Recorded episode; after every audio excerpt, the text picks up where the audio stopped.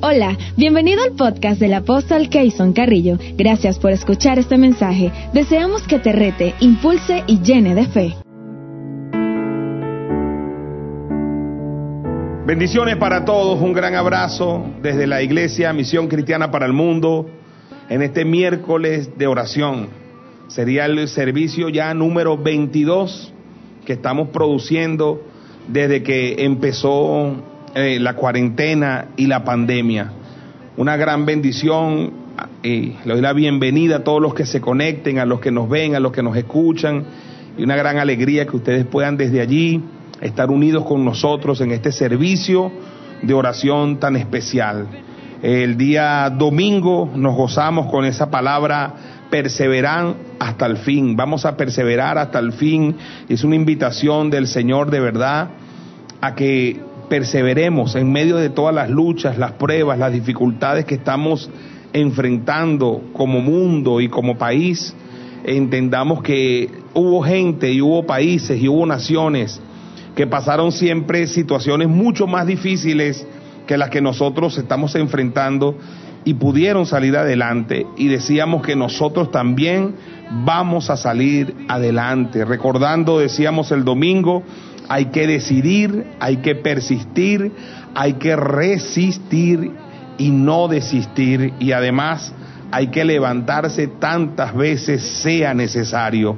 Es decir, decido, aleluya, que yo voy a ser de los que voy a perseverar hasta el fin, voy a persistir en esa decisión que he tomado aleluya, voy a resistir todo lo que tenga que resistir para que las decisiones persistentes que he tomado se hagan una realidad en mi vida y no voy a desistir jamás, no voy a renunciar al, deseo que tengo de perseverar hasta el fin y si me resbalo y me caigo, me voy a levantar siempre una vez más. Amén. Así que bueno, un abrazo a toda la iglesia, a todos los gemesemistas, a todos los amigos de este ministerio que nos ven, que nos escuchan. Es una gran bendición poder conectarnos, aleluya, en el, este lugar le llamamos la torre de oración de la iglesia Misión Cristiana para el Mundo.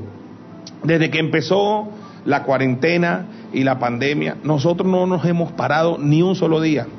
Desde el mismo día que empezó la cuarentena, empezamos a producir contenido y empezamos a pedirle al Señor nuevas ideas para que la iglesia siguiera su curso y siguiera todas las operaciones que la iglesia este, tiene a bien hacer a diario, ya que nosotros nos acostumbramos desde el primero de enero hasta el 31 de diciembre ser una iglesia de puertas abiertas a la comunidad y a las necesidades de la gente.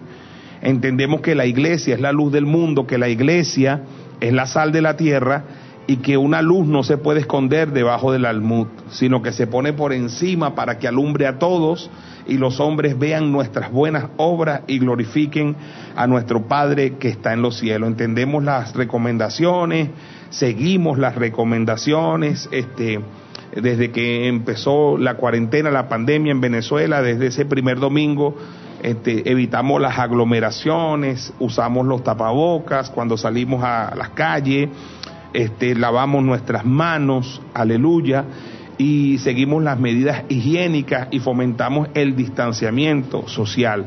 Sin embargo, no lo hacemos por temor, lo hacemos simplemente por una recomendación que están dando, por precaución, para cuidar a los demás, pero no lo hacemos basado en el temor, porque el temor trae en sí castigo, de donde el que teme, dice la palabra, no ha sido perfeccionado en el amor.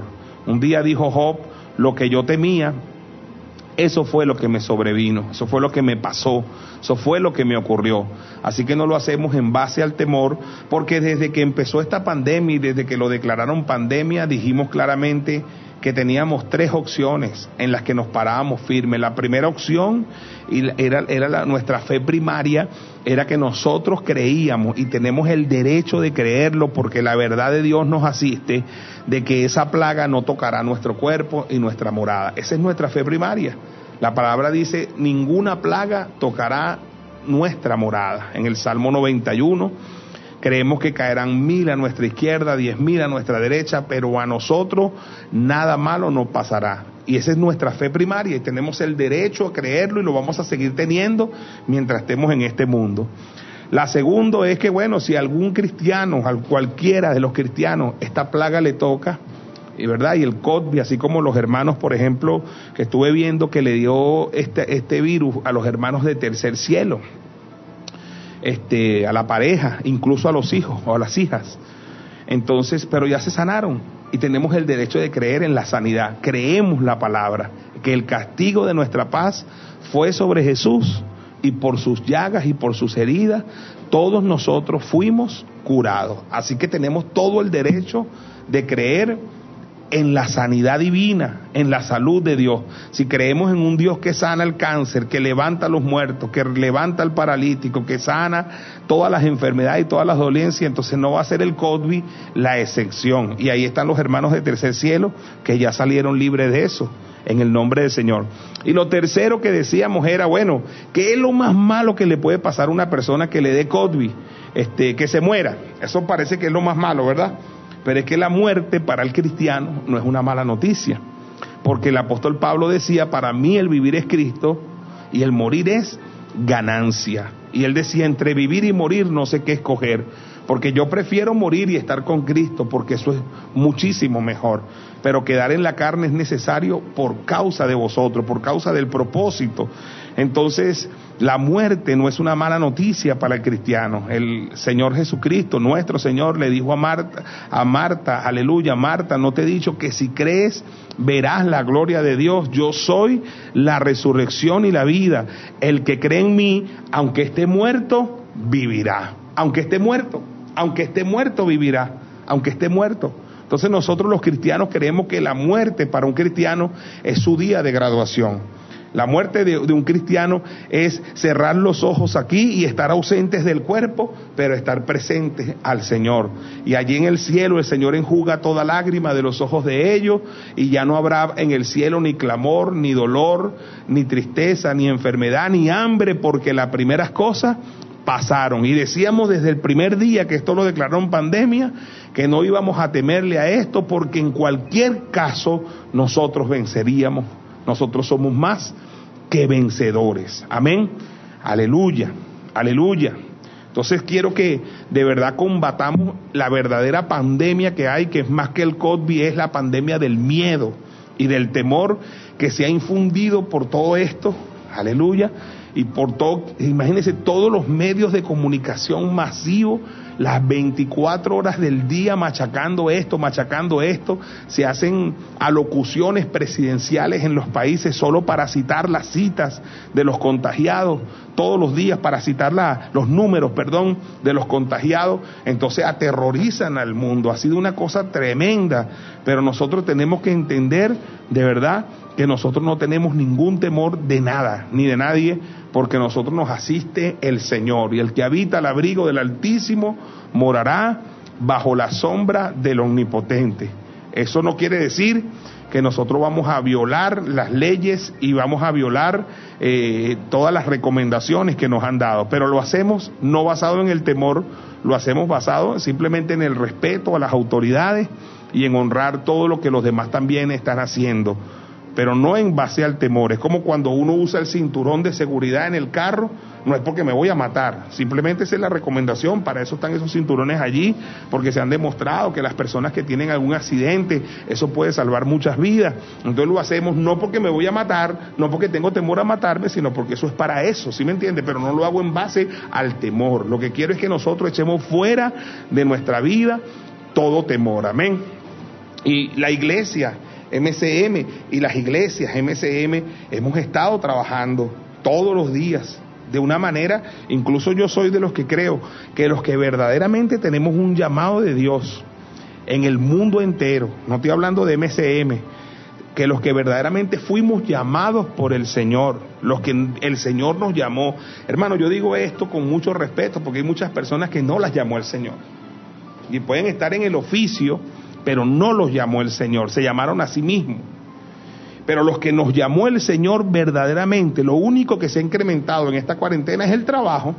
Ahora es que yo por lo menos tengo más trabajo que antes. Es increíble la cantidad de trabajo que yo siento que tengo, cómo me aumentó el trabajo y no me quejo por eso, me gozo, porque a mí soy una persona que me gusta trabajar y sobre todo trabajar en la viña del Señor y, creando nuevas ideas y nuevas facetas de la iglesia y innovando y siendo, siendo resilientes y siendo alternativos y, y, trayendo formas de evangelismo no convencionales, pero la iglesia jamás puede parar.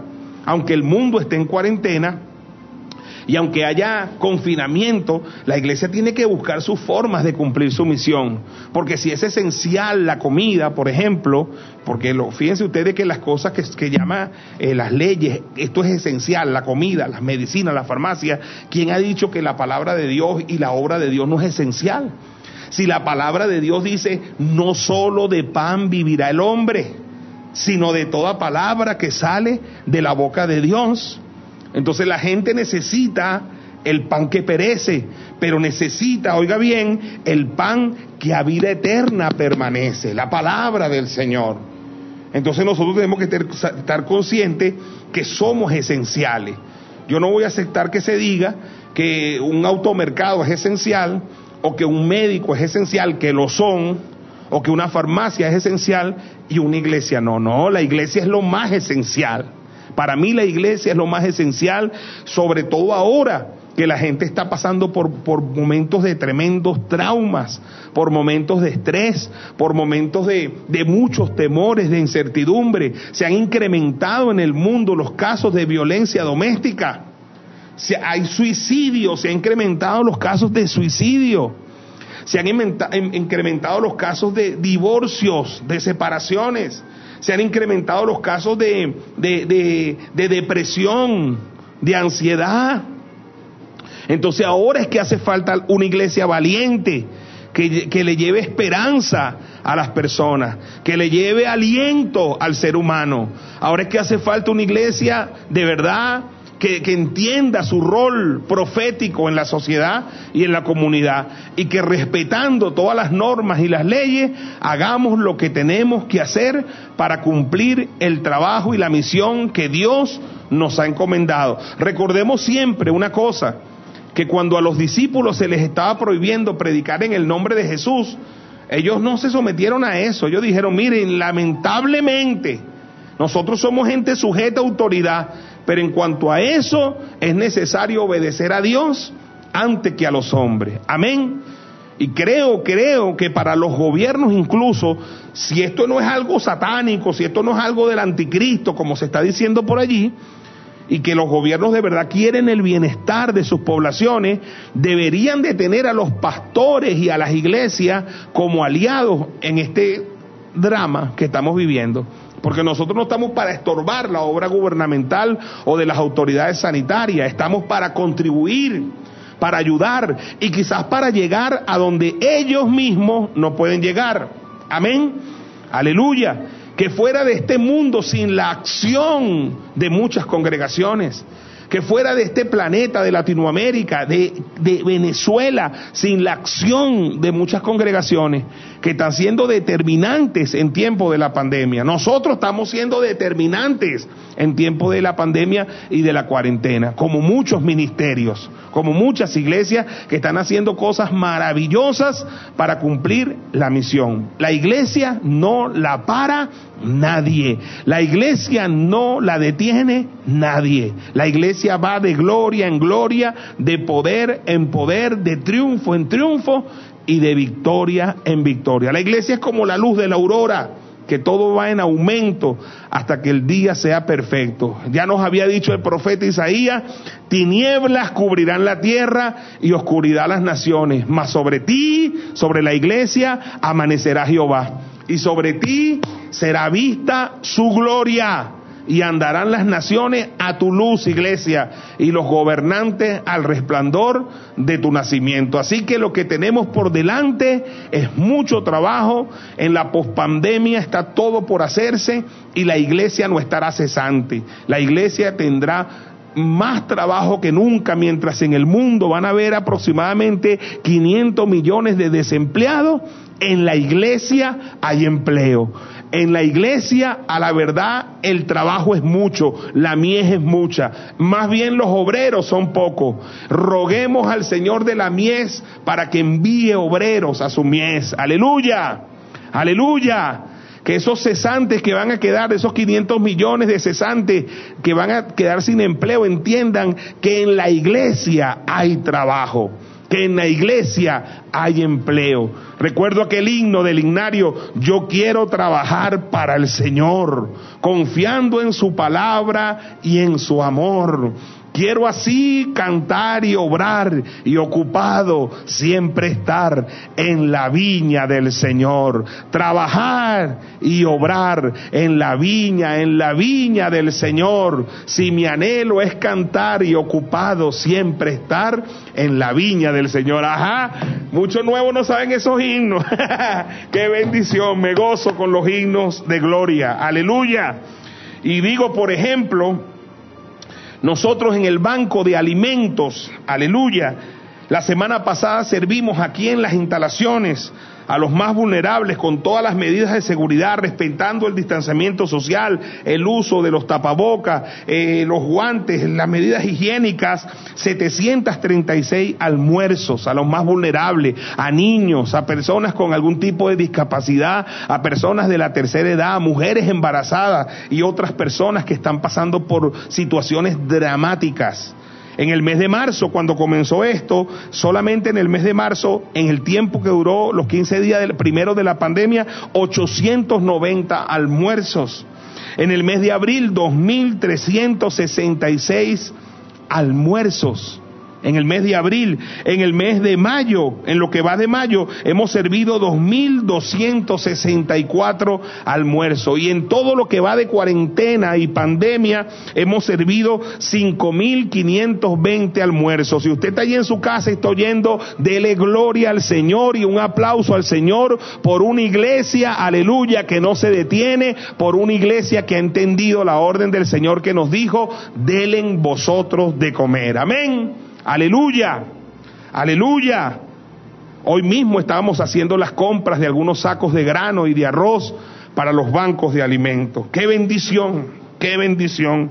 Este sábado maravillosamente muchos pastores de la iglesia madre y de las iglesias hijas están haciendo acción social, es decir, multiplicando los bancos de alimentos, tratando de llevar por lo menos el día sábado el banco de alimentos donde no puede la gente quizás trasladarse. Y este sábado entre varios pastores de iglesia madre, iglesias hijas, repartimos mil dieciséis almuerzos. Dele un aplauso al Señor, aleluya. Este sábado 23.5 repartimos mil dieciséis almuerzos almuerzo. Continuó la iglesia, aleluya, por supuesto, como lo sabemos, con el banco de medicina, atendiendo a la gente casa por casa, llevándole las medicinas, orando mucho también nosotros por la gente que está enferma de cualquier otra enfermedad, aleluya, y del COVID y cualquiera, porque el Señor sana toda enfermedad. Hemos continuado a las seis de la tarde en los hogares con los altares familiares, esos altares familiares donde Dios está levantando la nueva camada de predicadores para la gloria postrera niños, adolescentes, jóvenes, hombres que no predicaban y no tenían quizás ese compromiso, y mujeres de Dios y, ancianos. Dios está trabajando, aleluya, lo que nosotros llamamos el concepto de cada casa una iglesia y cada casa una MCM. Amén. No se cerró la iglesia, ahora cada casa es una iglesia y cada casa es una MCM. Y algo maravilloso, hermano, que a mí me, me emociona es lo que hemos llamado la iglesia de las azoteas. Aleluya. Fíjense que ya eso estaba profetizado. En, el libro de Mateo, en el capítulo 10, versículo 27, dice el Señor, lo que os digo en tinieblas, dijo el Señor, decirlo a la luz. Y lo que oís al oído, proclamarlo desde las azoteas. ¿Qué le parece? ah, todo está en la Biblia, hermano. Iba a haber un tiempo cuando el Evangelio se iba a predicar ¿dónde? En las azoteas. Y en Lucas capítulo 12, versículo 3, dice, Lucas capítulo 12, versículo 3, dice, por tanto, todo lo que habéis dicho en tinieblas, a la luz se oirá. y lo que habéis hablado al oído en los aposentos se proclamará en las azoteas. Oye, hermano, dele gloria a Dios, porque de verdad que la iglesia de las azoteas está haciendo tremenda bendición, porque la palabra es hablada, las comunidades oyen la palabra. Mire, y nosotros creemos lo que la Biblia dice, que la palabra del Señor cuando es enviada hará todo aquello para lo cual se envió y creemos que la palabra de Dios no retorna vacía. En las azoteas estamos teniendo la oportunidad de bendecir a las familias de los barrios, de las comunidades, de darles palabras de aliento y de esperanza, de, traerles el mensaje de Cristo y del Evangelio y de orar por las familias, por los hogares. A nosotros ya nos empezaron a llegar listados de personas que nos piden oraciones, personas por, que nos piden por salud, que nos piden oraciones por provisión, que nos piden oraciones porque ya viene una operación, entonces estamos orando y conociendo también a nuestra comunidad y dándonos a conocer y dando a conocer el mensaje del Evangelio sin discriminación a toda raza, cultura, nación, no importando la religión y las ideologías que tengan las personas que nos escuchan. Así que ha sido una maravilla, hermano, la experiencia y animo a los colegas, a los pastores, a los ministros, a que de verdad se metan en sus congregaciones, aleluya, y, creen las nuevas alternativas y, la, y las formas de evangelio y evangelismo no convencional que la oportunidad nos está presentando. La iglesia no puede rendirse, la iglesia no puede desistir de hacer su trabajo, la iglesia siempre, aleluya, persistirá, no desistirá, resistirá lo que tenga que resistir decidirá llegar al final, aleluya, y se levantará cuantas veces sea necesario. Amén. Hoy quiero animarles, hoy quiero, aleluya, empezar esta palabra que he estado reflexionando todos estos días que le he puesto por título, cobrad ánimo, cobrad ánimo, ánimo, ánimo, ánimo, ánimo, aleluya, aleluya. Los que somos deportistas y los que hicimos deporte organizado, una de las cosas que necesitábamos eran barras. ¿Para qué son las barras? Las barras son para animar a sus equipos. Aleluya, una bendición cuando uno está jugando y tiene barras. Las barras cumplen esa función de animar al equipo, animar, aleluya. Yo soy una persona que fui a Curazao a jugar béisbol. Aleluya, y el deporte más organizado que, que yo pude de verdad jugar fue el voleibol. Y me gusta, me gusta, me gusta el deporte. Y los que somos deportistas entendemos esto. A veces cuando se habla, por ejemplo, de, de fútbol y hay 11 jugadores en una cancha y se habla de que el jugador número 12, entonces las gradas, ¿ves? Porque ahí es donde está el ánimo o el desánimo. Hay equipos que han perdido por, un, por, por, una gradería hostil a ellos.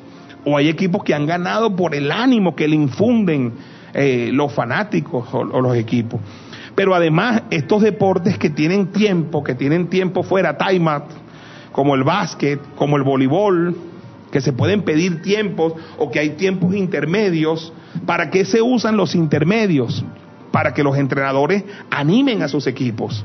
Si están ganando, para dar algunas nuevas instrucciones y si están perdiendo para corregir algunos entuertos y animar al equipo. Aleluya. Sin ánimo estamos perdidos. Sin ánimo estamos liquidados. Necesitamos cobrar ánimo, ánimo, aleluya, ánimo. Y quiero hablar algo sobre eso, porque sé que hay gente desanimada, sé que hay líderes desanimados, sé que hay pastores incluso desanimados y pastoras desanimados, y yo soy de los que creo que es, es lógico que se desanime una persona normal, pero los líderes no podemos desanimarnos. Los líderes tenemos que tener una, conexión constante con la fuente para nunca deprimirnos y para nunca desanimarnos. Siempre se lo he ministrado a mi equipo de trabajo y de pastores. Le digo, la gente se puede deprimir, el pastor no se puede deprimir. La gente se puede desanimar, el pastor no se puede desanimar. Y entonces la fórmula mágica para no desanimarse siempre es estar conectado a la fuente, a la fuente de arriba, dice la canción, fluyendo está agua de la vida que sacia mi ser. Si tomas de ella, jamás tendrás sed. el gozo del cielo tú puedes tener. Bendición, bendición recibiré si confío en las promesas del Señor. Cristo salva, bautiza y da poder. Aleluya, gloria a Él. Aleluya. Hoy estamos cantantes, coritos viejos, que son los coros de bendición. Aleluya, aleluya, aleluya, la fuente de arriba, conectado con la fuente conectado con la fuente que nos anima, que nos anima, que nos motiva, que nos impulsa a seguir adelante. Y segundo, hay que estar entonces conectado con, lo, con el oficio. Cuando tú estás ocupado, tú no te desanimas. Cuando tú estás ocupado trabajando, no tienes tiempo de pensar en el desánimo, no tienes tiempo de exprimirte, porque estás ocupado precisamente, estás trabajando. Aleluya.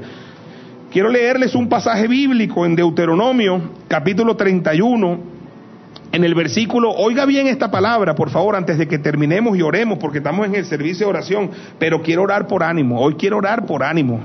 Hoy quiero orar para que todo el mundo cobre ánimo. Y usted tiene que difundir este mensaje y si lo escucha una vez, volverlo a escuchar y tratar de que otras personas lo escuchen de verdad, compartir este mensaje, porque es una palabra, aleluya, para que todos cobremos ánimo. Aleluya. Hay un locutor de salsa muy famoso que dice, ánimo. aleluya, el tigre Rafael. Escuche bien. Deuteronomio 31, verso 1, oiga bien, ya Moisés está anciano, 120 años, dice la palabra, fue Moisés y habló estas palabras a todo Israel. Y les dijo, este día soy de edad de 120 años, óyeme, tú que estás desanimado, está hablando un viejo de, perdón, un adulto mayor de 120 años, decimos los viejitos con cariño, ¿verdad? Los abuelitos. Está hablando un abuelo de 120 años. Trate de traerlo a su imagen, cómo sería una persona de 120 años. Aleluya. Escúcheme, ve, este día soy de edad de 120 años. No puedo más salir ni entrar. Lo confinaron. Llegó la cuarentena para el viejito. Es tremendo lo que están haciendo ahorita con la cuarentena, ¿no? Los viejos no salgan. Los que son de mayor edad no salgan, los, adultos mayores no salgan, como que van a meter preso a los adultos mayores. Increíble, hermano, increíble. No se rinda, adulto mayor, porque la palabra dice que los ancianos soñarán sueños. Y en la gloria postrera hay trabajo para los ancianos y para los abuelos. Tú no estás cesante, aleluya. Y aunque el gobierno quiera confinarte y decir que tú eres de, delicado, hay una anciana de 101 años aleluya, que sobrevivió a la primera, a la segunda guerra mundial y sobrevivió al COVID-19. Y tú también sobrevivirás y serás sobresaliente. No morirás, sino que vivirás y contarás las maravillas del Señor. Dígame. Mire Moisés, lo metieron en cuarentena, dice, aleluya, soy de 120 años y no puedo entrar ni salir, estoy confinado. Además de esto, Jehová me ha dicho, no pasarás este Jordán. Qué tremendo, qué triste noticia le ha dado Dios a este gran líder. Toda su vida fue preparado para este momento, para pasar el Jordán, para conducir a Israel hacia la tierra prometida. Se había negado a muchas cosas, había cometido muchos errores Moisés, había fallado muchísimas veces Aleluya, pero ahora que tiene allí el Jordán, que está allí la tierra prometida, recibe una noticia dramática de parte de Dios, que Él no pasará el Jordán. Increíble, hermano, increíble eso. A mí eso me toca el corazón. Imagínense que uno haya conducido un pueblo hasta un punto y que uno haya sido el líder de ese pueblo y que uno haya hecho las mil y una para llegar hasta ese punto y justo cuando estás por entrar a la tierra prometida, te diga el jefe, el de arriba, tú no vas a entrar. Cualquiera se desanima, cualquiera se cae, cualquiera se rinde, cualquiera se entristece, cualquiera se revela contra Dios, cualquiera alterca con Dios y discute y dice, ¿cómo tú me vas a despedir? ¿Cuánta gente, hermano? Aleluya. Cuando dejan de servir en una iglesia, dejan de trabajar o el apóstol o el pastor le pide que entreguen el cargo porque tiene a otra persona o lo que quiera, entonces salen hablando mal del pastor, salen hablando mal del líder, salen hablando mal del jefe, porque simplemente le pidieron hasta aquí, pues. A Moisés Dios le está diciendo hasta aquí, Moisés, no vas a entrar, no vas a pasar el Jordán. Y miren esto, ¿eh? Jehová tu Dios le dice Moisés a Israel, Él pasa delante de ti y Él destruirá estas naciones delante de ti. Es ustedes iban a entrar y Jehová va delante y Él pasa delante de ti y Él destruirá estas naciones delante de ti y las heredarás. Ustedes las van a heredar, yo ni siquiera voy a pasar. Josué será el que pasará delante de ti como Jehová lo ha dicho. No solamente que a, que a Moisés lo despidieron y le dijeron tú no vas, sino que le dijeron quién era el sucesor.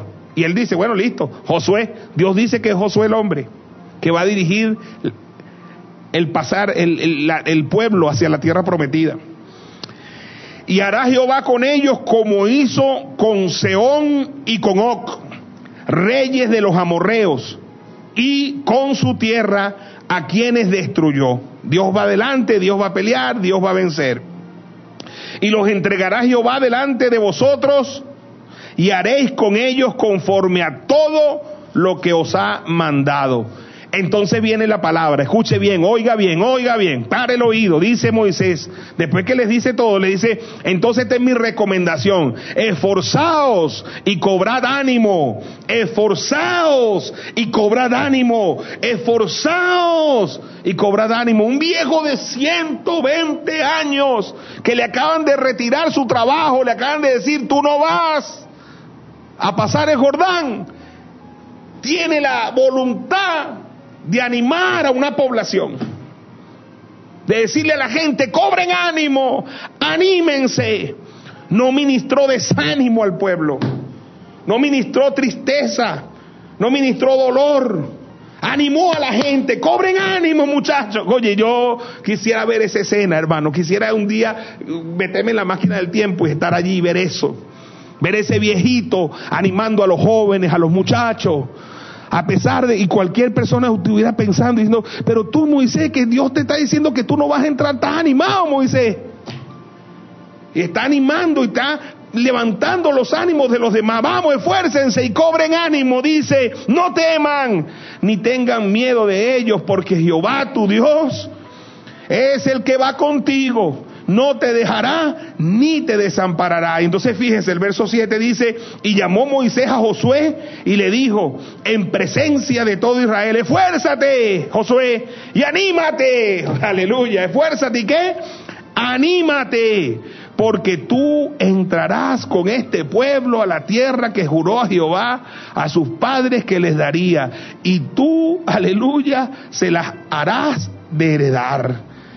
Jehová va delante de ti, Él estará contigo, no te dejará, ni te desamparará, no temas, ni te intimides. Oye, Padre, revélanos tu palabra. Habla nuestro corazón.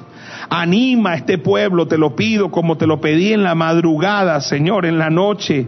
Anima a los pastores, anima a los líderes, vivifica a tu pueblo, Señor. Anima, anima, anima a tu pueblo por el norte, por el sur, por el este, por el oeste, Señor. Que tu pueblo cobre ánimo, cobre ánimo. Los ancianos se animen, Señor los hombres, las mujeres se animen, las parejas reciban ánimo, los jóvenes se animen y cobren ánimo, Señor, los adolescentes, aleluya, y los niños cobren ánimo en el nombre poderoso de Jesús de Nazaret, que esta palabra corra, crezca y prevalezca, insufle ánimo, ánimo, ánimo a tu pueblo en el nombre poderoso de Jesús.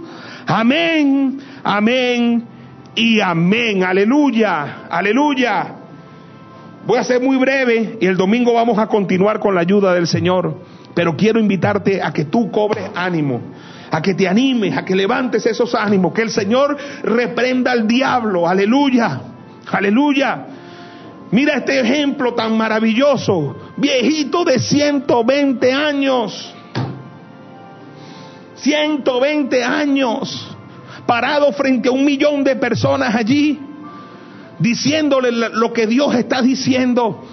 porque era capaz de oír a Dios. ¿Por qué? Yo decía en la madrugada, decía, ¿por qué Moisés estaba animado, Señor?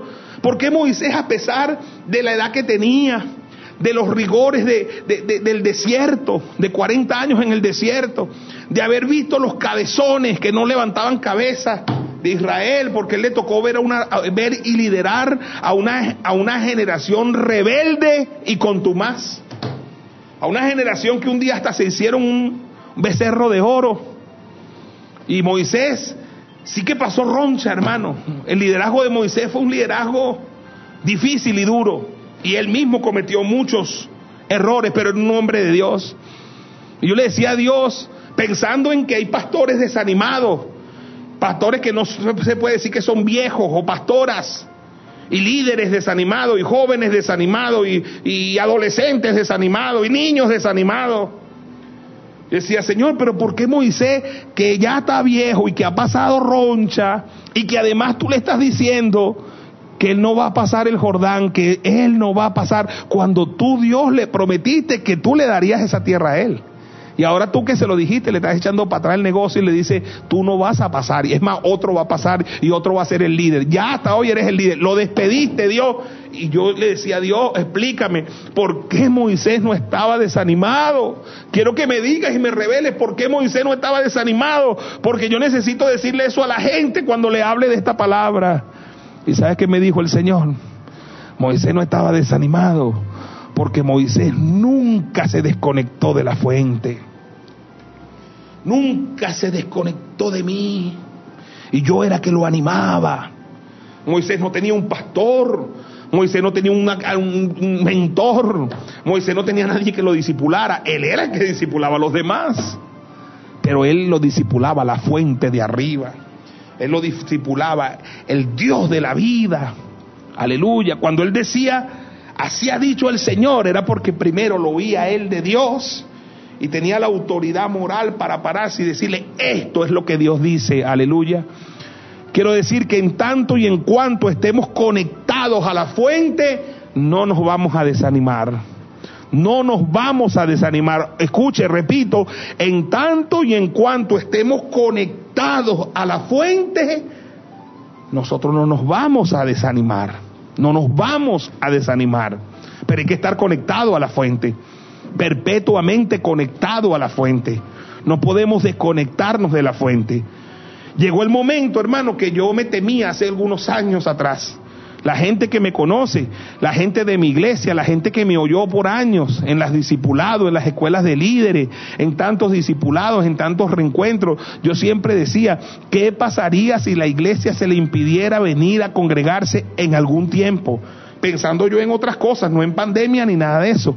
Pensando yo en las crisis políticas que a veces enfrentamos Pensando yo, por ejemplo, yo siempre le hablaba a mi iglesia de la experiencia de lo que fue el Caracazo en el año 1989 y lo que fueron la suspensión de las garantías constitucionales y y los toques de quedas. Los que eran cristianos en 1989 saben que en Venezuela por un tiempo no se pudieron congregar.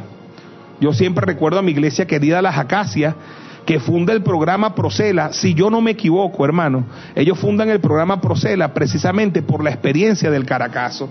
Porque en el Caracazo la iglesia se quedó sin congregarse uno, unas semanas mientras duró el toque de queda y mientras duraron la suspensión de las garantías, porque una de las garantías que se suspendieron fue el derecho a reunirse entonces no se pudieron reunir y entonces la iglesia Las Acacias pensó en, el programa Procela, programa celular Las Acacias, para empezar a decir, bueno, si algún día nos toca no congregarnos, entonces tenemos grupos pequeños donde reunirnos para adorar a Dios y seguir edificándonos los unos a los otros.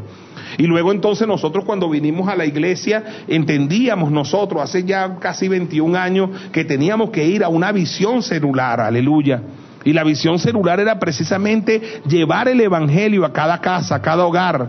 Veíamos la iglesia como un generador de energía, pero decíamos que la luz se necesitaba en las casas, en los hogares.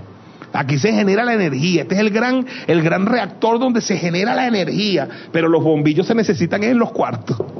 Los bombillos se necesitan en, en las casas, en los hogares. Y nosotros sabemos que al principio la iglesia siempre estaba en las casas, en los hogares, en la familia. Amén. Entonces quiero de verdad invitarles Y yo le decía a la gente, si algún día se nos impidiera congregarnos, ¿qué vamos a hacer nosotros? Si algún día por alguna razón se nos prohibiera congregarnos, se nos impidiera congregarnos, vamos a tener que seguir existiendo como iglesia. Y ya hace mucho tiempo yo le enseñé a esta iglesia también un principio. Y yo decía, pobre del pastor o el apóstol que enseña a su iglesia la dependencia de él. Pobre del líder que enseña a su, a su mentoreado la dependencia de él.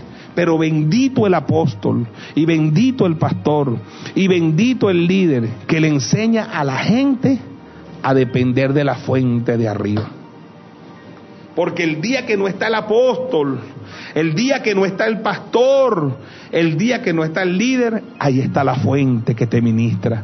Ahí está la fuente que te bendice. No hay razón emesemistas, no hay razón, aleluya, emanuelistas, no hay razón iglesia del Señor para que nadie esté desanimado si todos estamos conectados con la fuente de arriba. Moisés no estaba desanimado porque Moisés no estaba desconectado. Moisés estaba conectado con la fuente, recibiendo su dirección. Había aprendido a aceptar el llamado de Dios y había aprendido a aceptar la voluntad del Señor. Y por eso tenía ánimo y tenía esa autoridad moral con 120 años para pararse frente a una multitud de jóvenes, de líderes, de personas que habían aguantado 40 años en el desierto y decirle, cobren ánimo, cobren ánimo, cobren ánimo, cobren ánimo, cobren ánimo. Y después hablarle directamente al líder que es Josué y decirle al líder Josué, vamos, anímate tú también, porque tú eres el líder y tienes que estar animado. Entonces yo quiero que pensemos en eso. El domingo les voy a dar algunos tips sobre esto. El domingo voy a darle algunos tips. Pero yo en, en principio quiero decirle, sacúdase el desánimo, sacúdase la indiferencia. Si se desenchufó, enchúfese. Si se desconectó, conéctese. Hay señal para el cielo. Hay wifi indefinido, gratuito. Dios no está aleluya, jugando dominó. Él está listo para conectarse contigo. Conéctate con la fuente de arriba. Yo quiero invitarles hoy a orar. Voy a orar exclusivamente por el ánimo, porque es un servicio de oración. Y el domingo vamos a concluir esta palabra, vamos a avanzar con esta palabra. Padre, bendice a tu pueblo, por el norte, por el sur, por el este y por el oeste. Como apóstol y líder de este pueblo, yo le digo a este pueblo, cobrad ánimo, cobrad ánimo, anima a los ancianos, anima a los ancianos, vamos Señor, anima a las parejas, anima a los hombres, anima a las mujeres, anima a las juventudes, Señor de la iglesia, anima Señor a los adolescentes y a los niños, anima a tu pueblo, anima a tu pueblo, que tu pueblo Señor, aleluya, cobre ánimo. Y con ánimo pronto y ánimo bueno se vayan las enfermedades, se vaya toda dolencia, se vaya toda tristeza, se vaya toda depresión, se vaya toda desesperación en el nombre poderoso de Jesús de Nazaret. Yo desato ánimo. Vamos, levanta tu mano. cobra ánimo, cobra ánimo, cobra ánimo, cobra ánimo. En el nombre poderoso de Jesús. Y hoy te digo, en el nombre poderoso de Jesús, recibe esta palabra, recibe esta palabra, esfuérzate, esfuérzate, esfuérzate, levanta tu mano, esfuérzate. Dos, no temas, no temas, no temas, todo temor se va fuera. No tengas miedo de ellos, no tengas miedo de nadie, aleluya, porque nuestro temor tiene que estar centrado en el Señor. Y recuerda tres cosas, que Jehová tu Dios va contigo, recuerda que Él no te dejará y recuerda que no te desamparará. Anímate, cobra ánimo, vamos, se va la enfermedad, se va la tristeza, se va la dolencia, se va la desesperación, se va la depresión. Y viene ánimo a tu vida ánimo para seguir luchando, ánimo para seguir batallando, ánimo para seguir enfrentando las vicisitudes del día a día, ánimo iglesia, te animo hoy como apóstol y te, aleluya, te unjo con la unción de ánimo, aleluya, y a causa de la unción, el yugo del desánimo es destruido en el nombre poderoso de Jesús de Nazaret. Levante su mano y diga amén, diga amén y amén. Un abrazo a la distancia. Los quiero mucho, ¿saben? Y quiero despedirme, hermano, con esta canción que escuché, que me bendijo y que me sacó lágrimas. Se llama Mi corazón lo sabe bien de una hermana llamada Loida Olmeda. No la conozco, pero es una hermana que canta ungida por Dios y dice una parte de la canción, mi corazón lo sabe bien, aunque vea lo contrario, aunque mis fuerzas se terminen y mi alma desfallezca, en mi Dios esperaré. Dios les bendiga, escúchala y hasta la próxima. Un abrazo para todos. Amén, amén y amén.